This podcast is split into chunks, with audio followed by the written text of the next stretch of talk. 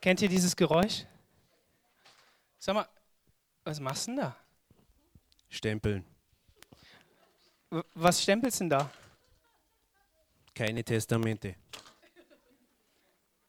Und mit was stempelst du das? Mit einem Stempel. Zeig mal den Stempel. Das ist ja ein Siegel. Das ist ja cool. Darfst du das überhaupt? Selbstverständlich. Bist du dir da sicher? Okay, ich glaube, wir haben genug gestempelt. Das waren die Mitgliederanträge. Nein, Quatsch.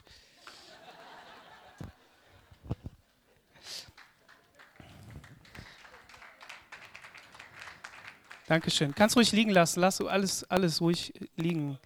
Ach, okay, alles klar. In der Anleitung zur Siegelbenutzung im BFP heißt es, die kirchliche Körperschaften und ihre Organe führen zur Ausübung ihrer verfassungsrechtlich verbürgten Rechte nach Artikel 140 GGIVM Art 137 Weimarer Rechtsverfassung WRV ein Siegel. Auch der BFP genießt als kirchliche Körperschaft ein Recht zur Siegelführung. Siegel.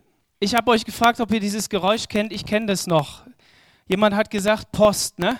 Das war doch so Brief, ne? Bong, bong. Heute Drucker. Ne, ist langweilig. Braucht kein Mensch.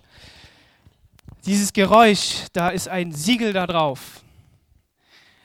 Ganz früher war das so, dass da etwas heiß gemacht worden ist.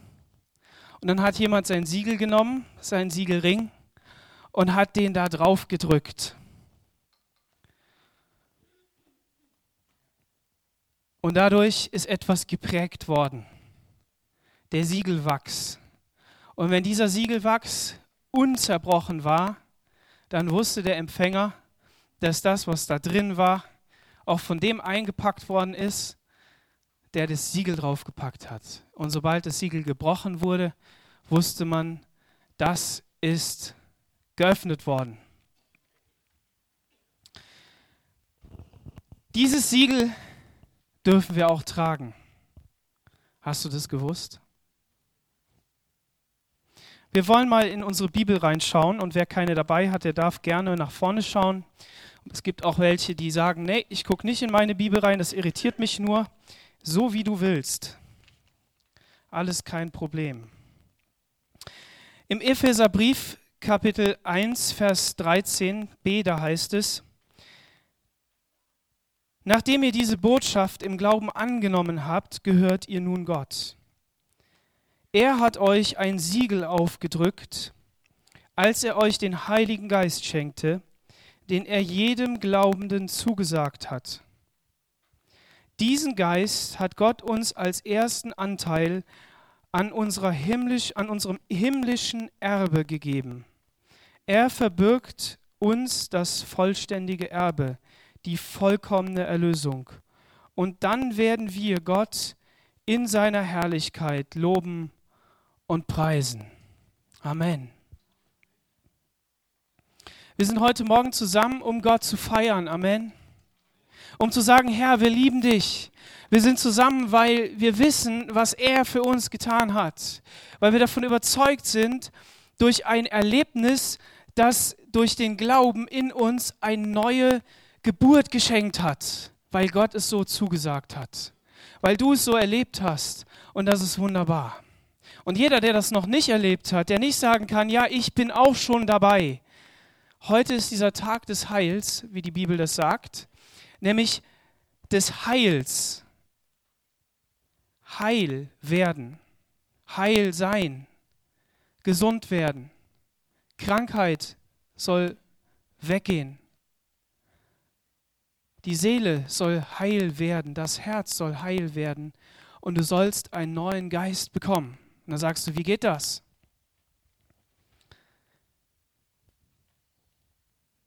Wie geht das? Nachdem ihr diese Botschaft im Glauben angenommen habt. Das ist der Schritt. So, wenn du sagst, ja, Jesus ist nicht nur ein Prophet und er ist nicht nur irgendein Prophet und er ist nicht nur irgendwie jemand, der, den ich nicht kenne, sondern ich habe doch irgendwie das Empfinden, er redet zu mir und ich muss ihm nachfolgen, ich will ihm nachfolgen, ich kann ohne ihn nicht. ich bin verloren ohne Gott, dann schrei in deinem Herzen, Herr, ich will an dich glauben. Ich will an dich glauben, ich will wirklich dein Nachfolger sein, dein Leben soll durch mein Leben pulsieren und all das, was wir heute Morgen gesungen haben, soll Wirklichkeit werden in meinem Leben. Du bist dieser Herr, der Friede in mein Leben hineinspricht. Und die Methode ist, dass der Weg, den Gott gegeben hat, ist der Glaube. Und wenn du diesen Entschluss jetzt gefasst hast, dann kannst du nachher zu uns kommen. Während dem Abendmahl kannst nach vorne kommen und sagen, ich will auch daran teilnehmen, weil ich weiß, dass Jesus für meine Schuld und Sünde gestorben ist. Und dann sagst du, ich glaube, Herr Jesus, ich glaube an das Werk, das du am Kreuz von Golgatha getan hast für mich, für mein Leben und ich will mit dir leben. Und dann, dann wird er sein Leben in dein Leben geben. Er wird dir ein neues Leben schenken. Eine neue Schöpfung. Amen. Und die ihr gläubig wurdet, ihr seid mit dem Heiligen Geist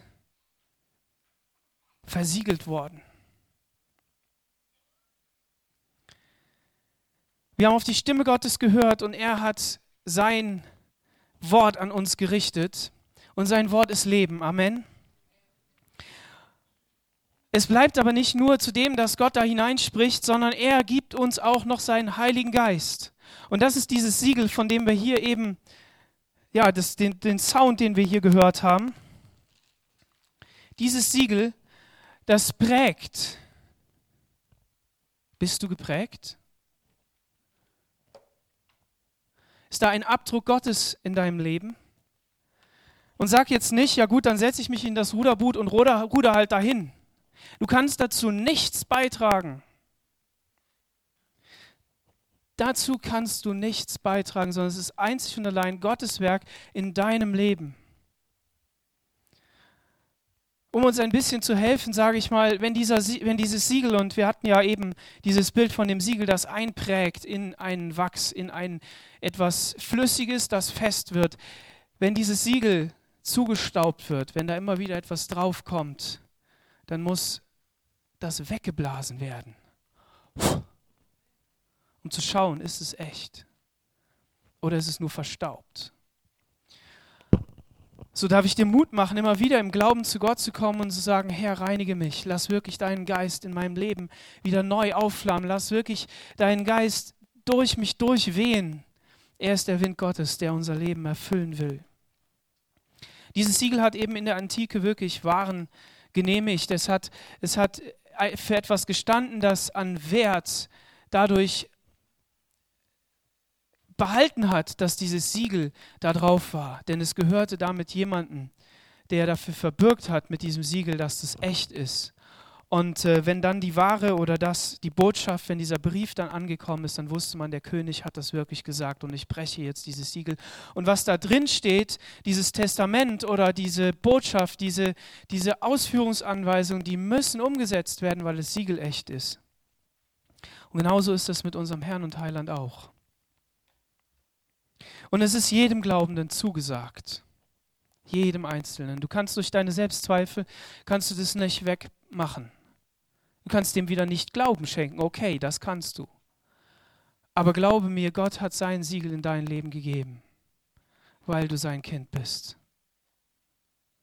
Und das muss uns offenbart werden. Wir haben gesungen, dass die Offenbarung Gottes zunimmt. Und ich wünsche mir das, dass wir noch mehr Offenbarung bekommen. So wie diese Jünger, die sich nach Johannes haben taufen lassen und dann ihnen gesagt worden ist, aber lasst euch doch auf den Namen Jesu Christi taufen. Dass er das Leben ist. Und dann haben sie es getan. Und so soll Offenbarung in uns groß werden, hier auch in der Gemeinde, dass wir zunehmen am geistlichen Menschen. Amen. Diesen Geist hat Gott uns als ersten Anteil an unserem himmlischen Erbe gegeben. Was? Wir sind alle Erben. Das ist ja unglaublich. Leben wir nicht für diese Erde? Es muss ein Aufschrei kommen. Nicht nur ein Lächeln, ein Aufschrei. Nein, wir leben für den. Das ist noch schwach, okay. Liebe Leute, wir leben dafür, dass wir eines Tages beim Herrn sind. Aber nicht nur per Schleudersitz, sondern er hat noch einen Auftrag für uns. Und wir sind manchmal zu auftragsfixiert. Schau doch mal auf den Himmel, schau doch mal auf das, was dich erwartet. Und dann sagt er, Amen, jetzt gehe ich da rein und dann kann ich das auch, weil er mit mir ist. Bürde dir doch nicht immer diese Last auf. Geh nicht wieder zurück und sag dir, ja, okay, Ägypten, klar, aber im Prinzip sind wir noch Sklaven. Nein, wir sind freie Gottes. Und wir dürfen darin seinen Auftrag erfüllen. Und ich möchte heute nicht nur dafür werben, ich möchte euch das wirklich zusprechen und sagen, lasst uns die Perspektive haben, dass sein himmlisches Erbe auf uns wartet. Und er hat uns einen ersten Anteil gegeben. Was ist dieses, was ist dieses himmlische Erbe? Es sind einerseits die Verheißungen, die, die in Erfüllung gehen. Ihr müsst das ja so wissen, der Epheserbrief ist ja geschrieben eben an Menschen, die nicht Juden gewesen sind, aber jetzt zu Christus gehören. Und Christus hat uns alle eins gemacht. Juden wie Christen, also Juden wie Heiden, zu Christen, zu Nachfolgern Jesu. Und ob der Jude war oder ob der Heide war, der musste sich und muss sich bis heute bekehren. Zu wem? Zu Jesus Christus. Und deshalb lass uns das auch voller Bewusstsein und Selbstvertrauen auf das, was Gott gesagt hat, auch tun und auch diesen Menschen zusprechen in aller Vorsicht und Respekt. Aber vergesst nicht das, was Christus euch gesagt hat. Lass uns das nicht aufgeben, lass uns das nicht vergessen und sagen, ja, wir müssen so viel Respekt vor den Juden haben, dass wir ihnen das nicht mehr sagen dürfen. Nein, wir sollen ihnen das sagen. Es geht nicht darum, dass das unser Gott ist, sondern es geht darum, dass es erstmal ihr Gott war, ihr Gott, den sie verworfen haben, wie auch immer, auf den sie nie gehört haben und Gott dann gesagt hat, ja gut, kein Problem, ich gehe erstmal zu jemand anders und zeige meine Größe und hoffentlich hören die und wenn ich dann zurückkomme, dann seid ihr ein viel größerer Segen, als ihr je gewesen seid. Ist es nicht herrlich, wenn der Fluch Israels schon so viel Segen für diese Welt gebracht hat, wie viel mehr denn dann der Segen, der, äh, der Ungehorsam und der Gehorsam? Und das ist dieser Anteil, den wir schon bekommen haben, das ist der Heilige Geist. Und mit ihm werden wir eines Tages ein Erbe antreten, wo Verheißungen nicht mehr notwendig sind, weil wir das alles erleben. Da ist kein Zuspruch mehr notwendig, in der dritten Ewigkeit wirst du das und das, sondern Gott wird da sein und er wird ihr Herr sein, er wird Sonne sein. Nicht nur Tag und Nacht, sondern es wird kein Tag und keine Nacht mehr geben. Wir werden ein Fest feiern mit unserem Bräutigam und wir werden ihn in Liebe anschauen. Wir werden sagen, Herr, danke für das Werk, das du getan hast, dass ich dabei sein darf. Und wir werden herrschen und regieren. Wir werden die gerechten Urteile fällen. Wir werden den Himmel in Besitz nehmen. Wir werden in dem neuen Jerusalem leben, in dem alles nur so glänzt und wunderbar ist. Und wir werden in unsere neue Wohnung gehen um was zu tun, um die Kronen, die wir empfangen haben, ihm wieder zu Füßen zu legen, weil wir ihn anbeten werden, Tag und Nacht. Ist das nicht wunderbar? Und dieses Erbe, was wir da endgültig bekommen, was vollendet wird, und nicht nur in diesem Bereich, sondern auch in dem Bereich, das sehen wir später, auch in dem Bereich unseres Körpers, in dem, dass wir, dass wir heute sagen, Herr, heile mich. Und er sagt, ja, ich gebe dir meine Heilung oder was auch immer er sagt, auf jeden Fall merken wir, dass wir nicht heil werden. Eines Tages werden wir das. Wir werden einen neuen Körper bekommen, wo kein Leid mehr sein wird und wo diese, all diese Dinge weg sein werden. Aber Gott ist nicht ein Gott, der dich an der langen Leine lässt, sondern er sagt, ich will bei dir sein. Und deshalb hat er diesen ersten Anteil gegeben. Und dieser erste Anteil, das Unterpfand zu unserer Erlösung, das ist ähm, sozusagen die Anzahlung im Geschäftsleben für den Erwerb einer Kuh oder die Zusicherung für die Zahlung der gesamten Summe bei öffentlichen Auftritten durch Tänzerinnen zum Beispiel und so weiter. Ne, du zahlst schon mal die Anzahlung. Wenn man im Urlaub fährt, dann zahlt man auch manchmal die Anzahlung. Manchmal muss man schon gleich ganz bezahlen. Ne? Aber man zahlt irgendwas an oder ich zahle ein Auto an. Ne? Ich kaufe ein Haus, ich mache eine Anzahlung und dann kommen die weiteren Schritte. Das ist eine Zusicherung. Und diese Zusicherung ist einerseits natürlich eine in der, in der Antike eine, ähm, eine rechtsverbindliche Geschichte gewesen, das heißt, da kommst du dann nicht mehr raus. Nur bei unserem Gott ist es so, dass er uns ja eine Gabe gegeben hat. Somit ist es einerseits natürlich irgendwo mit dem Wort Rechtsanspruch in Verbindung, aber gleichzeitig dürfen wir uns als Beschenkte wissen. Und ein Geschenk, da hast du keinen Anspruch drauf.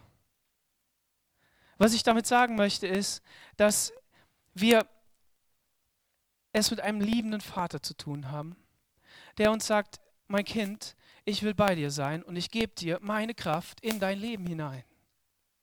Und diese Kraft, die ist ein Anteil für das, was dich eines Tages erwarten wird, in Perfektion, nicht nur in Perfektion, in Vollkommenheit, vollkommener Friede in deinem Leben und in Ewigkeit. In Römer 8, Vers 23, da ist es, denn wir wissen, dass die ganze Schöpfung mitseufzt und mit den Wehen liegt bis jetzt. Und nicht nur sie, sondern auch wir selbst, die wir die Erstlingsgabe des Geistes haben. Auch wir erwarten seufzend die Sohnesstellung, die Erlösung unseres Leibes. Denn, die Hoff denn auf Hoffnung hin sind wir errettet worden. Also der Paulus, der schreibt ganz klar und nicht nur an dieser Stelle, sondern auch an anderen Stellen, dass wir etwas bekommen haben, was sich erst noch irgendwann erfüllen wird. Das Coole ist aber, dass wir diesen Anteil bekommen haben und dass Gottes Leben durch unser Leben pulsieren darf. Die Frage ist, wie weit lassen wir das zu? Wie sehr suchen wir Gott und lassen sein Leben durch unser Leben fließen? Wie sehr ist dir das ein Anliegen, dass wir am Sonntagmorgen hier heute Morgen seine Gegenwart erleben wollen? Wie sehr lassen wir uns nicht davon irritieren, was für Fehler ich gemacht habe, was für Fehler der andere hat, welchen Ballast ich mit mir rumschleppe, sondern die Frage ist, und nicht nur heute Morgen, sondern jeden Tag, inwieweit wollen wir, dass Gott wirklich diese Herrlichkeit in unserem Leben, dieses Leben fließen lässt. Und bei fließendem Wasser, da ist es so, wenn du dich dreckig da reinstellst, dann kommst du in der Regel sauber wieder raus.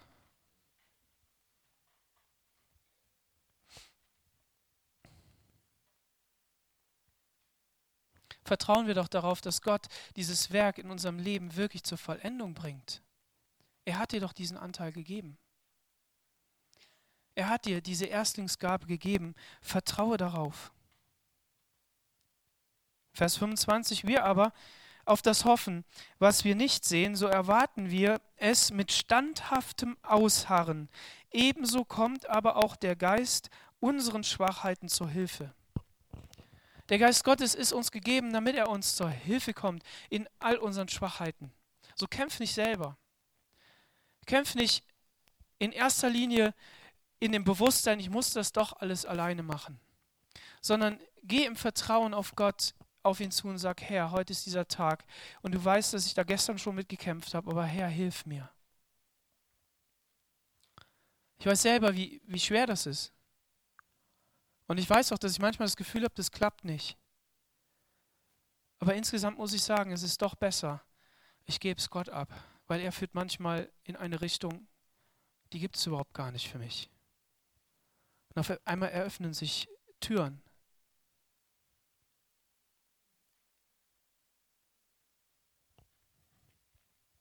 Der Mensch hat gedacht, vor etlichen hundert Jahren, na, etlich, vielleicht übertrieben, aber hat er gedacht, dass New York untergeht im Pferdemist.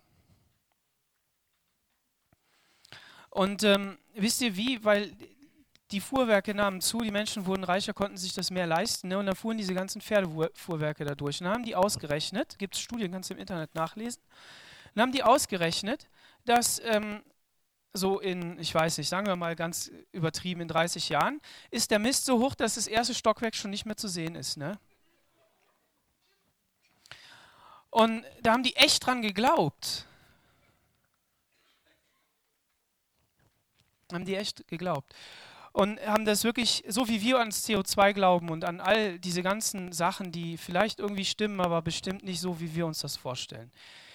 Ähm, ja gut, und dann haben die das so alles prophezeit und erzählt und Studien gemacht und ja, ist aber nicht passiert. Wisst ihr warum? Ja, man hat den Motor erfunden.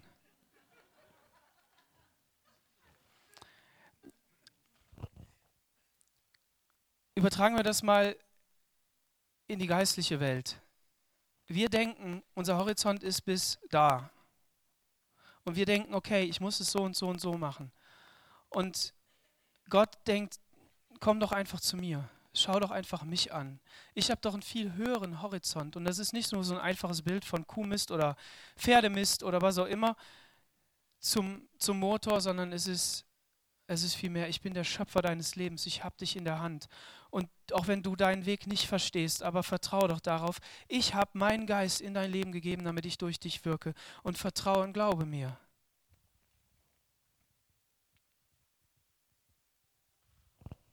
Wir erwarten seufzend die Sohnesstellung. Wir sind Kinder Gottes, Amen. Aber irgendwie schon jetzt und noch nicht. Stückwerk, zerrissen im Hier und Jetzt mit der himmlischen Hoffnung. Und das ist keine, keine kraftlose Stellung, sondern es ist eine mächtige Stellung. Warum? Weil Gott seinen Arm ausgestreckt hat und deinen Geist gegeben hat in uns. Und nicht, weil wir da oben ankommen müssen, sondern weil er auf unserer Seite steht. Auf Hoffnung hin sind wir errettet worden. Und der Heilige Geist, der soll unserer Schwachheit helfen. Und wie können wir das behalten? Jetzt wird es halt sehr konkret. Im Epheser 4, Vers 30, da heißt es, redet nicht schlecht voneinander. Was ihr sagt, soll für jeden gut und hilfreich sein, eine Wohltat für alle. Beleidigt nicht den Heiligen Geist. Ups, Als Gott ihn euch schenkte, hatte euch ein Siegel aufgedrückt. Er ist doch euer Bürger dafür, dass der Tag der Erlösung kommt. Er bürgt dafür. Er bürgt dafür, der Heilige Geist. Und ihm müssen wir vertrauen. Und ich sage, ups, weil was hat jetzt der Heilige Geist mit damit zu tun, dass wir miteinander schlecht reden? Anscheinend sehr viel. Und anscheinend ist es so, dass wir, dass wir den Heiligen Geist sehr schnell aus unserer Mitte raushaben können oder zumindest irgendwie beleidigen können, indem wir einfach nur uns blöd gegenüber dem Nächsten verhalten. Und so ist es an uns zu sagen, ja, ich, will wirklich liebevoll mit dem Nächsten umgehen. Ich möchte, dass wir miteinander wirklich eine gute Beziehung haben, aber nicht, weil ich jetzt gute Freundschaft haben will da zu dem Nächsten. Das ist zu wenig. In dieser Welt werden die Ellenbogen gebraucht und wenn du die nicht gebrauchst, dann kommst du nirgendwo an. Dann gehst du kaputt. Ja, okay, wir leben auf so einem hohen zivilisierten Standard, dass man manchmal auch wie ein Lamm da durchkommt. Das kann sein, ja? Wirklich.